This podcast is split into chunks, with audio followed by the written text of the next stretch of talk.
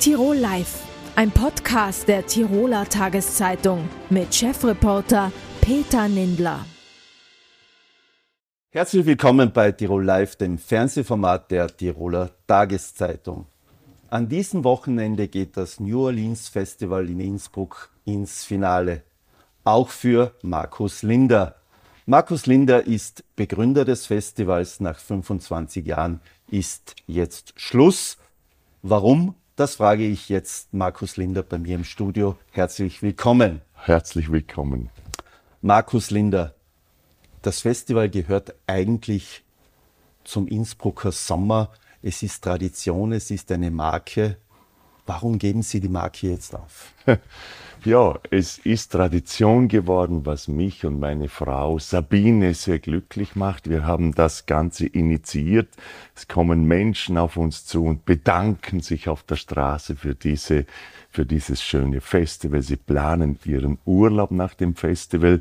Aber für uns ist einfach nach 25 Jahren die Entscheidung gefallen, für uns ist das der Zeitpunkt, AD zu sagen. Der Grund ist ganz einfach. Ich möchte mich in Zukunft vermehrt meinen Comedy-Programmen widmen. Ich bin ja von Beruf Musikcomedian, sowohl solo als auch im Duo mit meinem Freund Hubert Trenkwalder. Und das möchte ich intensivieren und diese großen, aufwendigen, monatelangen Festivalorganisationen ad acta legen konnte man nicht früher schon sagen, man macht eine Übergabe, man baut jemanden auf, man hat einen Nachfolger, es gibt jemanden, der diesen Blue Spirit in sich trägt. Wir schauen. Selbstverständlich. Ich habe mich mit dem Stadtmarketing beraten, äh, früh genug. Und äh, dieser logische Nachfolger, diese logische Nachfolgerin war nicht in Sicht. Und so trete ich jetzt zurück und das Stadtmarketing wird dann entscheiden, wie es weitergeht. Es soll zum selben gewohnten Zeitpunkt am 3. Juli Wochenende auch weiterhin ein Musikfestival geben. Was braucht man für Blues, Soul, Funk? Was, was macht es aus, dass man sagt, es, den habe ich nicht gefunden, der das macht? Ja, ähm, ich bin mit zehn Jahren schon fasziniert gewesen von dieser Musik, die hat mich angezogen. Und ich bin später dann erstmals eigentlich mit 28 nach New Orleans gereist, mehrfach nach New Orleans gereist, habe meine Frau mitgenommen, die keine Musikerin ist, sondern normale Konsumentin. Und sie war auch begeistert. Und so sind wir damals eben an das Stadt, an die Stadt, an Stadtrat Rudi Federspiel herangetreten, der das dann schnell ermöglicht hat. Äh, ich will keiner Weise sagen, ich bin bei weitem nicht der Einzige, der den Blues hat. Das sieht man 108 Tiroler Bands haben in diesen 25 Jahren bei uns auf der Hauptbühne gespielt und die heimische Szene war immer ein ganz wesentlicher Faktor des Festivals. Jetzt könnte man sagen, es ist ein bisschen ein Kulturclash Innsbruck und New Orleans. Äh, haben Sie das gespürt, dass auch dieses Lebensgefühl, was man ja in New Orleans an jeder Ecke sieht, mhm. begegnet, spürt, äh, mit swingt, äh, dass man das für diese drei Tage oder vier Tage an, an diesem 3. Juli-Wochenende auch nach Innsbruck transferieren ja, kann. Genau. The Big Easy, so nennt man ja New Orleans, die große Leichtigkeit, weil diese Musik, eine Psychologin am Landhausplatz hat mir einmal gesagt, Herr Linder, diese Musik hat ein Glückshormon inne, das uns in Bewegung bringt. Und äh, die Begeisterung in Tirol war riesengroß und dieser Mix aus äh, einem Main Act aus New Orleans, den meine Frau und ich in ausgedehnten Clubtouren in New Orleans immer persönlich ausgesucht haben, ohne eine Agentur und den heimischen Bands. Ich glaube, der hat funktioniert. Jetzt gibt es ja nicht so viele Initiativen in Innsbruck. Also die Kulturszene ist da, aber gerade im Sommer äh, denke ich mal, Festival der Träume ad acta, Tanzsommer ad acta. Ja, es gibt die alte Musik, es gibt die ähm, in Schloss Ambras äh, die Konzerte. Verliert jetzt nicht Innsbruck einen Anker, wo man sagt, auf das haben wir uns gefreut? Mhm. das, dem muss ich zustimmen. Natürlich. Ich, äh, wenn ich jetzt Außenstehender wäre, der ich nicht bin, würde ich das genauso sehen. Aber unabhängig davon haben Sabine und ich diese Entscheidung getroffen. Und äh, wie es weitergeht, liegt nicht in unserer Hand und da will ich mich auch nicht einmischen. Das ist Sache des Stadtmarketings, das meines Wissens jetzt am Sondieren ist. Sobald das Festival über die Bühne gegangen ist, jetzt wird dort verstärkt äh, die Ausschau gehalten, wie es ab nächstem Jahr weitergeht. Jetzt hat das Stadtmarketing gesagt, man sei überrascht gewesen von der Entscheidung. Haben Sie das Gefühl gehabt, äh, man hat ihnen zu wenig zugehört in den vergangenen Jahren, sie zu wenig unterstützt? Nein, also das kann ich mit Entschiedenheit verneinen. Die Zusammenarbeit mit dem Stadtmarketing war immer großartig. Es gibt nicht den geringsten Grund von meiner Seite, mit irgendetwas unzufrieden zu sein. Und ich glaube sogar sagen zu dürfen, im Innsbrucker Gemeinderat, wo das selten ist, sind alle Fraktionen äh, diesem Festival gegenüber positiv gestimmt. Also da gibt es gar nichts, wo ich enttäuscht sein könnte. Es war eine perfekte Zusammenarbeit. Das ist eine reine persönliche Entscheidung von Sabine und mir. Rudi Federspiel ist ja ausgerückt und hat gesagt, wie schade er das findet, das darf nicht mhm. äh, sterben.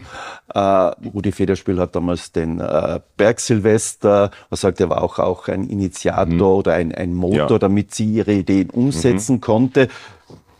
Glauben Sie, dass in den nächsten Monaten noch ein Comeback-Versuch gestartet wird? Das äh, nicht mehr mit mir, aber wenn es die Marke New Orleans Festival weiter gibt, das halte ich für möglich. Wenn genug New Orleans im Format drin ist, äh, halte ich das für möglich. Und wenn es nicht genug ist, halte ich es auch für besser, äh, dem einen neuen Namen oder einen neuen Titel zu geben. Vielleicht ein jüngeres Festival. Ich äh, bin, ich kann das verstehen. Die Marke ist toll und ist äh, beliebt. Aber das muss dann entschieden werden in, im Herbst. Wenn Sie selbst, als Sie sagen, ich bin Musikcomedian, ich äh, spiele Piano, Blues, Kabarettist, wenn Sie so durch die Stadt Innsbruck gehen, so im, im, im Jahresrhythmus, was braucht diese Stadt an Kultur, an Festivals? Wo muss man nachschärfen? Ja, mh, hm, auf der Straße, Straßenmusik zum Beispiel, dieses Flair, das wir früher hatten. Ich äh, kenne mich jetzt zu wenig aus, aber das gibt es nicht mehr. Äh, ich weiß, es ist schwierig, äh, wenn Musiker, die nicht entsprechenden Kriterien entsprechen, dass die dann nerven, wenn sie spielen. Aber diese Leichtigkeit, dieser Big Easy, den das New Orleans Festival sicher gebracht hat, der fehlt sicher und wenn wir durch die Straßen marschieren mit der Marching Band, ja. Äh, dann sieht man, wie die Leute happy sind, dass da was passiert und so. Da könnte man sicher einiges tun, aber ich kenne mich zu wenig aus von der veranstaltertechnischen Seite, wie das mit der Straßenmusik ist. Früher hat es das mehr gegeben in der Altstadt. Ich weiß nicht, wie das jetzt ist. Es gibt ja jetzt Überlegungen, man sagt, äh, man will Innsbruck an den Inn bringen, man will da ein bisschen Aufbruch mhm. schaffen, man will mhm. das Marktviertel äh, mhm. beleben, mhm. neu. Glauben Sie, dass das auch so eine Ans solche Ansätze sind, um als Rahmen dann auch Musik, äh, Poetry Slam, ich glaube ja. gerade, äh, man darf da ja nicht eng denken, nein, nein. Äh, hinzubringen. Ah, das könnte ich mir gut vorstellen. Das ist eine eine, eine lange Diskussion. Äh, Innsbruck schaut weg vom Inn, nachdem es benannt ist. Und der Fluss ist nicht Teil der Stadt eigentlich. Das könnte ich mir gut vorstellen, aber das ist sicher ein, ein kostenintensives Projekt, aber das wäre toll, wenn da was passieren würde. Wenn am Sonntag der letzte Akkord fällt, der letzte Blues hinausgehaucht wird, ja. wie wird es da Markus Linder gehen? Da wird er schon ein paar Tränlein vergießen, auf jeden Fall. Aber es überwiegt die große Freude und Dankbarkeit von meiner Frau Sabine und mir. Sie ist 50 Prozent dieses Konzepts. Sie war immer an meiner Seite, hat viele Ideen beigesteuert. äh, unsere Freude und unsere Dankbarkeit, dass aus einer kleinen Idee so etwas Schönes gewachsen ist. Das erfüllt uns mit großer Freude. Ein bisschen Wehmut wird dabei sein. Auf was darf sich Ihr Publikum in nächster Zeit freuen? Im Herbst gibt es ein neues Musik-Comedy-Programm mit Hubert Tränkwalder, das heißt Amore. Linder und Tränkwalder Amore. Und im Jänner gibt es ein neues Soloprogramm von mir, das zehnte, das heißt Chakalaka. Markus Linder, vielen Dank für das Gespräch und ich wünsche ein tolles Festival noch in den nächsten Tagen. Danke für die Einladung. Danke. Diözesanbischof Hermann Glättler war in der Vorwoche im Irak. Genauer gesagt besuchte er Gebiete im Nordirak. Er begab sich von der Komfortzone Europas in ein Land, wo Krieg Alltag ist. Über seine Eindrücke dieser Reise spreche ich jetzt mit dem Diözesanbischof. Herzlich willkommen. Danke. Herr Bischof, was war die Motivation, in den Irak zu reisen, in ein Land, wo Krieg herrscht, wo es Flüchtlinge gibt und wo die Christen eine Minderheit von sieben Prozent darstellen? Es war eine vielfältige Motivation. Das erste, mit dem ICO bin ich gereist. Das ist also die Initiative Christlicher Orient, vor einigen Jahrzehnten schon als Privatinitiative gegründet. Und diese Initiative setzt sich ein, dass Christen in diesen Regionen des Mittleren Orients bleiben können.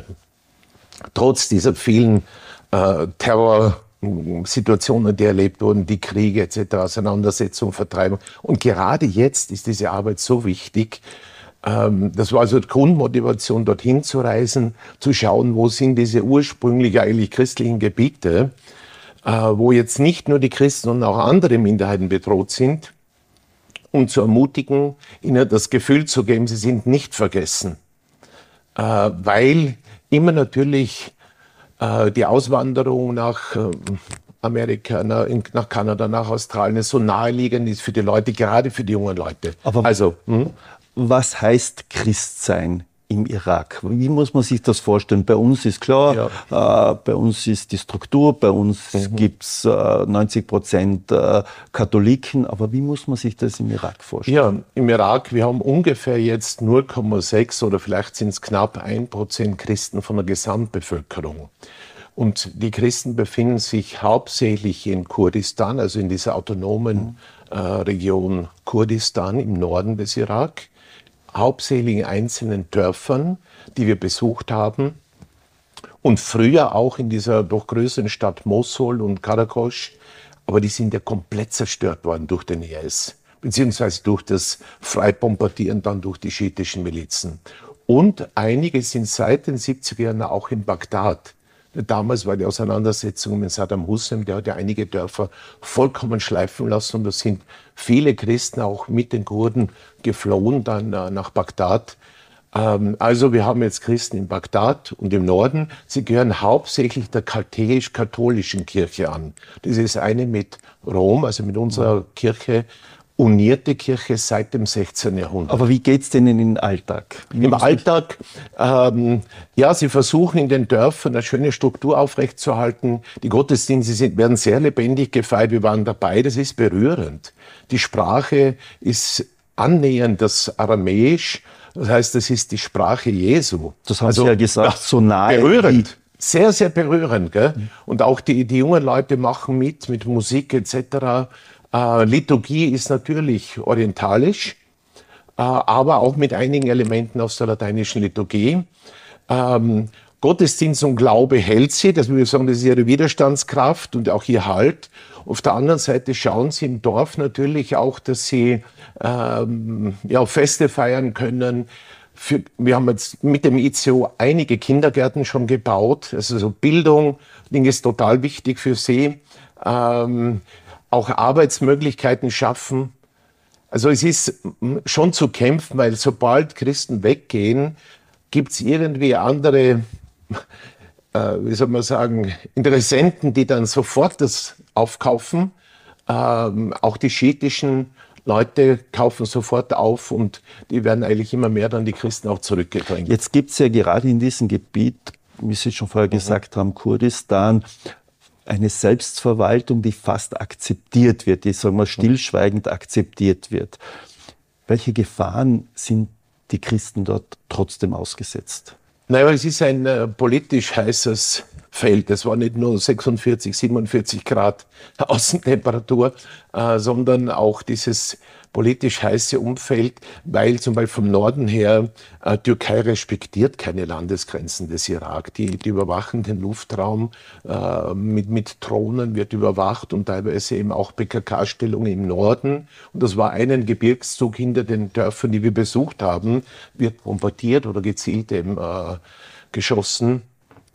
Das ist also Bedrohung vom Norden her. Das sind die Interessen der Türkei massiv und die wollen den, die Kurden eben zurückdrängen. Ähm, Unverständnis teilweise von den Schiiten oder von den Sunniten her. Der Papstbesuch 2021 war ein sehr positives Signal. Das war für alle eine unglaubliche Überraschung, äh, eben im Februar 2021 und das wirkt Gott sei Dank positiv jetzt nach. Es gibt unterschiedliche Spannungen auch mit, mit dem Patriarchen Sacco, ähm, der jetzt angeklagt wurde. Und das ist eine ganz große Verleumdungsaktion im Hintergrund. Ähm, ja, da kann ich jetzt nicht ins Detail ja. gehen, aber die Spannungen sind da. Jetzt nach dem IS-Terror merken aber muslimische Familien auch, sie waren ja auch betroffen, nicht von diesen Fanatikern, dass man eigentlich dort nur gemeinsam an einer Zukunft bauen kann. Jetzt haben Sie auch äh, Flüchtlingscamps besucht und Sie haben sich auch auseinandergesetzt oder den Austausch mit den Jesiden, auch mit einer religiösen Minderheit gesucht. Ähm, wo sagen Sie, können wir helfen? Kann Tirol helfen, äh, dass Minderheiten mhm. unterstützt werden, dass Flüchtlinge unterstützt werden, ja. dass sie eine Perspektive haben?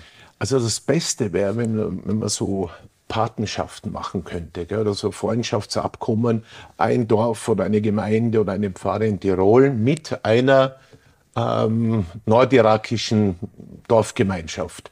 Und dann kann man dort zum Beispiel so eine Versammlungshalle unterstützen, dass die wieder hergerichtet wird oder einen Kindergarten bauen. Das ist im finanziellen Einsatz minimal dort für uns leicht aufzubringen, aber eine Riesenhilfe.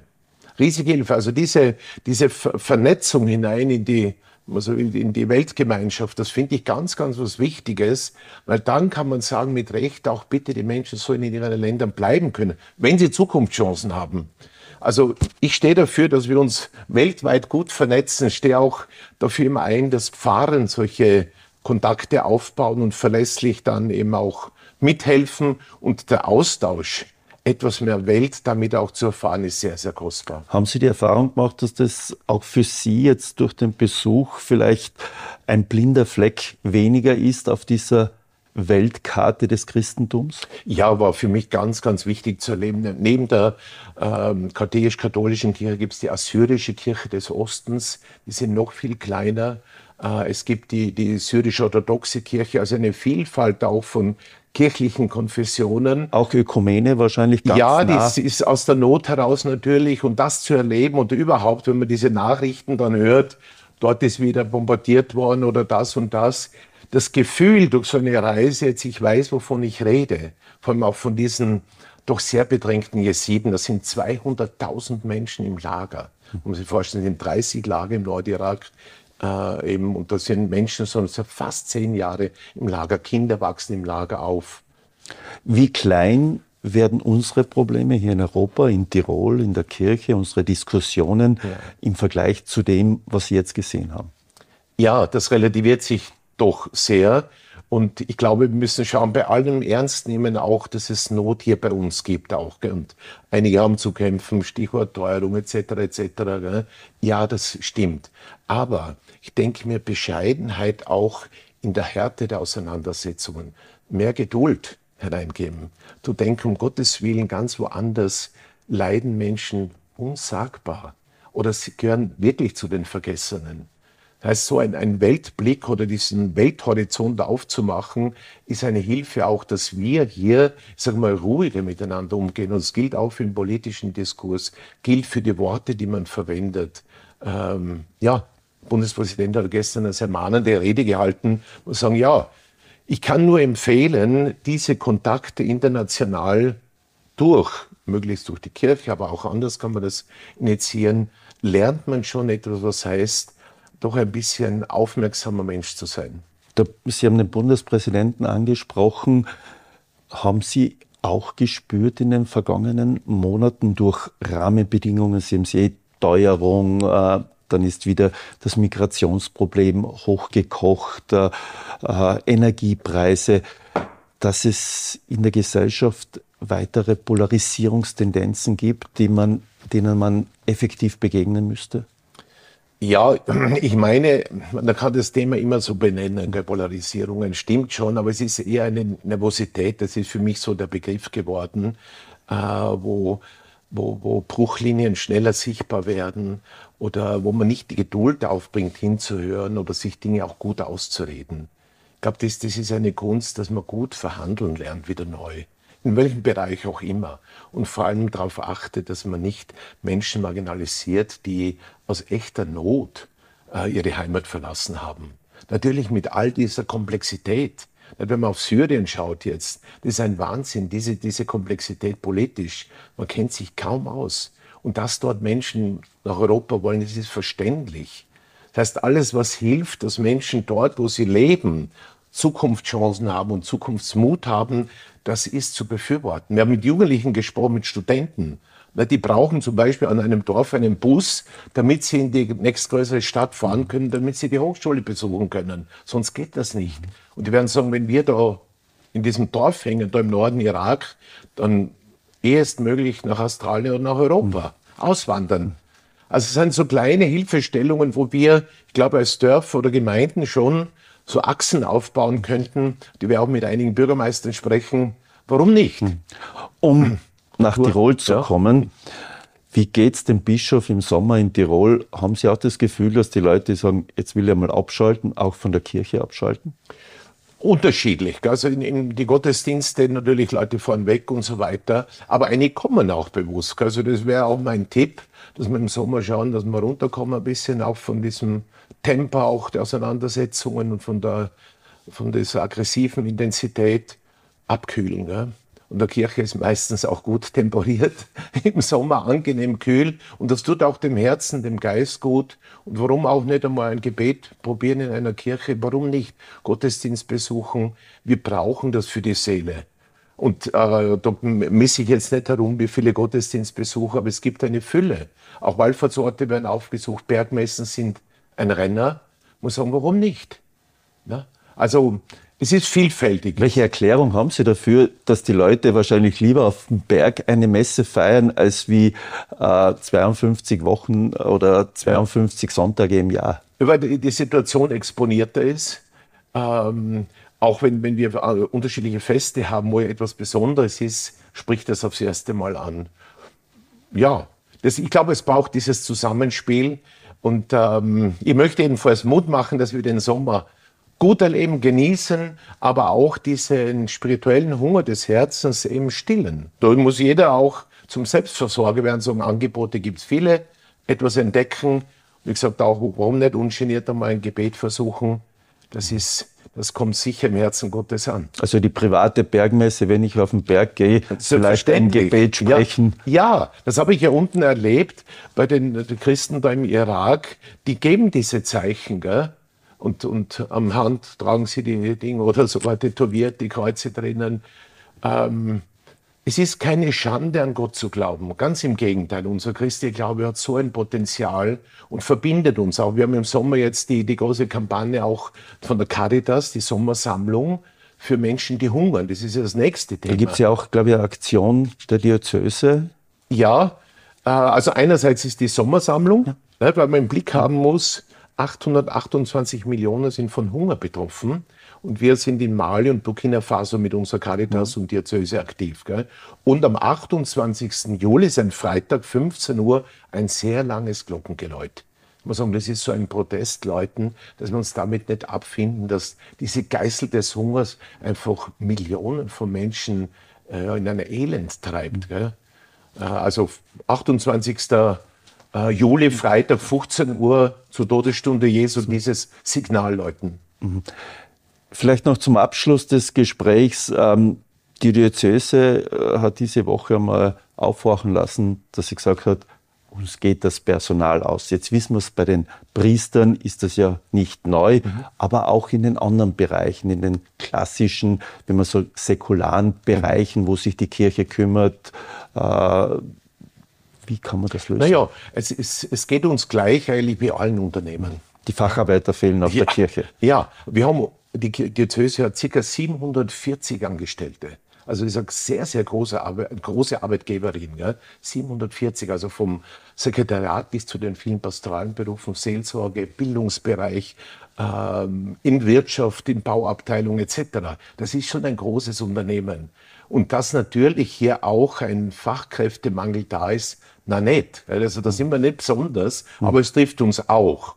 Und deswegen, wir haben jetzt einige Initiativen auch, um den Arbeitsplatz Diözese attraktiv zu machen, ob das Pfarre ist oder Bildungshaus ist oder. Homeoffice auch? Äh, gibt's auch, natürlich.